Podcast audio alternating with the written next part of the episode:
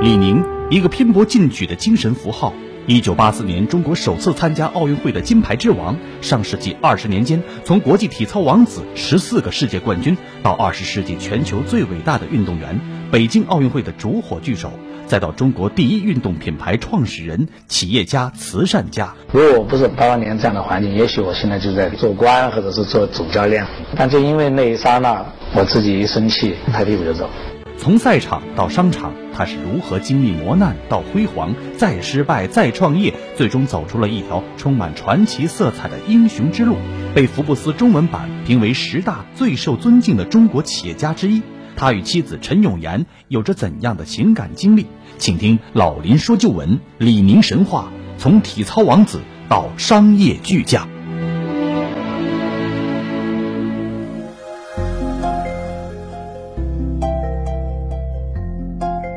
听众朋友们，广告之后，欢迎您继续收听辽宁都市广播，由林霄带给您的《老林说旧闻》节目。回到北京的李宁，没有民众的鲜花和掌声，没有媒体的追逐，在他孤单的从一条狭长的通道悄悄走过的时候，只有李经纬的鲜花在迎候着他。事情很有意思的是，那一年获得金牌最多的是高敏。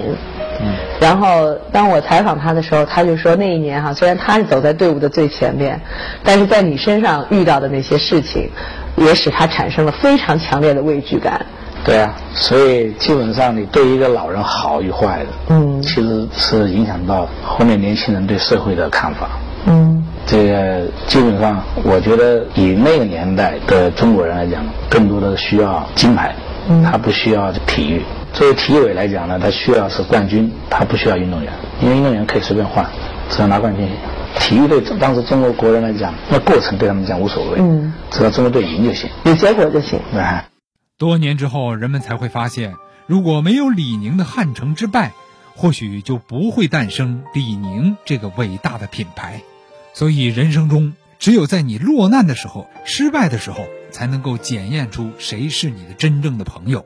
另外呢，也正如古人所说的所谓“福祸相倚”呀，在你遇到困境的时候，往往机遇也潜藏在你的身边。所谓“置于死地而后生”嘛。从体坛英雄变成了所谓民族罪人，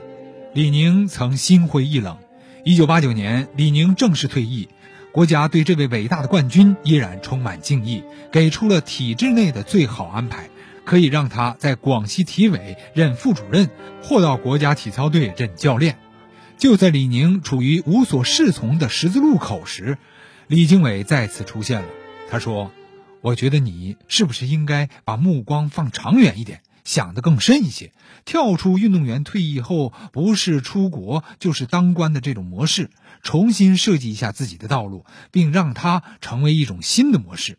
当时，李宁曾想到深圳创办一个体育学校。李经纬说：“你光靠赞助是不行的，一定要有自己的经济做后盾，这样才能稳定有后劲儿。我建议你是否靠搞经济来发展体育？人生在面临十字路口的选择时期是非常关键的。”这步棋怎么走才能够发挥你的价值和潜能？既有兴趣，又能够发掘和拓展你的能力，并且为社会做贡献，你必须做认真的思考。我们今天说啊，无论是到国家队去当教练，还是当广西的体委副主任，李宁都可能是优秀的。这恐怕也是大多数人的通常的选择，但这种选择太普通了。绝对缔造不了伟大的神话。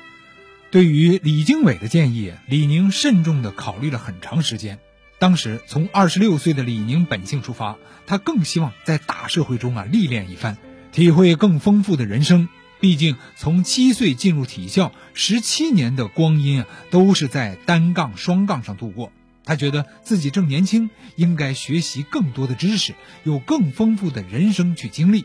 李经纬呢是盛情邀请李宁加盟健力宝，希望借助李宁的个人明星效应来提升健力宝，借健力宝的资金实力来生产李宁牌的运动产品。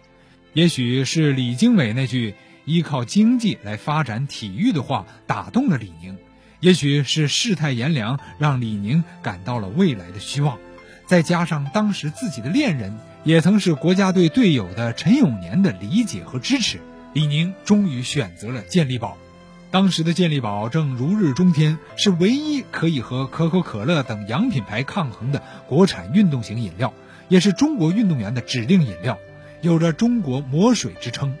在一九八八年十二月十六日，李宁在健力宝赞助的告别晚会上宣布正式退役。当晚，偌大个深圳体育馆是座无虚席，人们见证了那个昔日的英雄决然的离去，人们也看到了两个男人的眼泪。当李经纬将一副纯金的护手送给李宁的时候，台上的这两个男人已是泪流满面。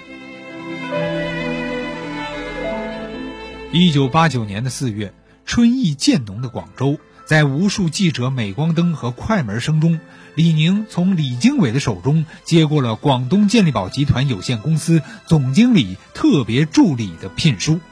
李宁有一种难以抑制的激动，他说。我之所以投身健力宝事业，除了想为我国退役运动员闯出一条于国于民于己都有利的新路子之外，还想同最先开拓了中国体育实业的健力宝人一起，在更广阔的领域内开发中国潜力无穷的体育实业。也许这样的事儿啊，在今天看来算不上什么，但在当时，不仅需要眼光，更需要胆略。尤其对于有着一百零六块金牌的体操王子，自己拿着档案去广东三水这样一个并不知名的小镇，这绝对是需要几分勇气和胆识的。尽管当时舆论对于体操王子去经商还颇有微词，但李宁是义无反顾。初到健力宝，李宁主要是分管宣传、市场策划、筹办运动服装厂等工作。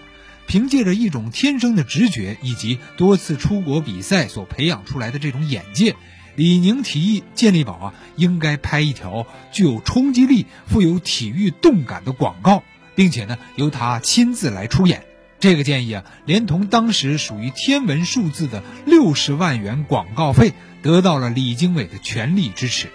广告在中央电视台一经播出，是掀起了巨大的效应。这一年。健力宝的销售额增加了三千万元，勤奋努力、思维敏捷、朴实善良，有着强烈的事业心，这是当年李经纬对李宁的评价，也是他给予李宁信任和支持的基础。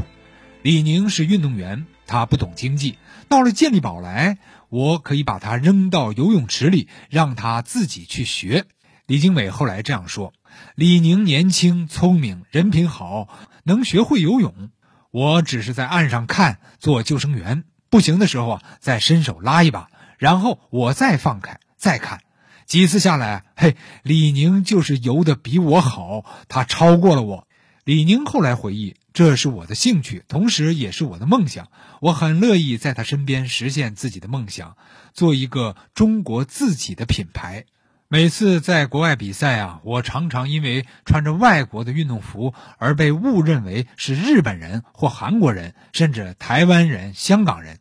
那时候我就在想，什么时候我能够穿着中国人自己的运动服出现在国际赛场？由此呢，李宁向李经纬提出了想办一家体育服装厂，并希望由健力宝来投资。李经纬虽然也同意，但也许当时啊，他已经隐隐地意识到了健力宝自身产权不清留下来的后遗症。因为体制的原因，健力宝虽然是由李经纬一手创办，但在资产上依然是属于三水县，后来呢改为三水市政府的国有企业。这样，李经纬便婉转地建议道：“如果能够吸引外来的资金，那就不要全部用健力宝的钱了。”随后，他陪着李宁一同来寻找投资。那么，李宁公司在发展过程当中遇到了哪些瓶颈？面对他们生产的运动鞋因为质量问题而滞销，他又采取了哪些措施呢？广告之后，请继续收听。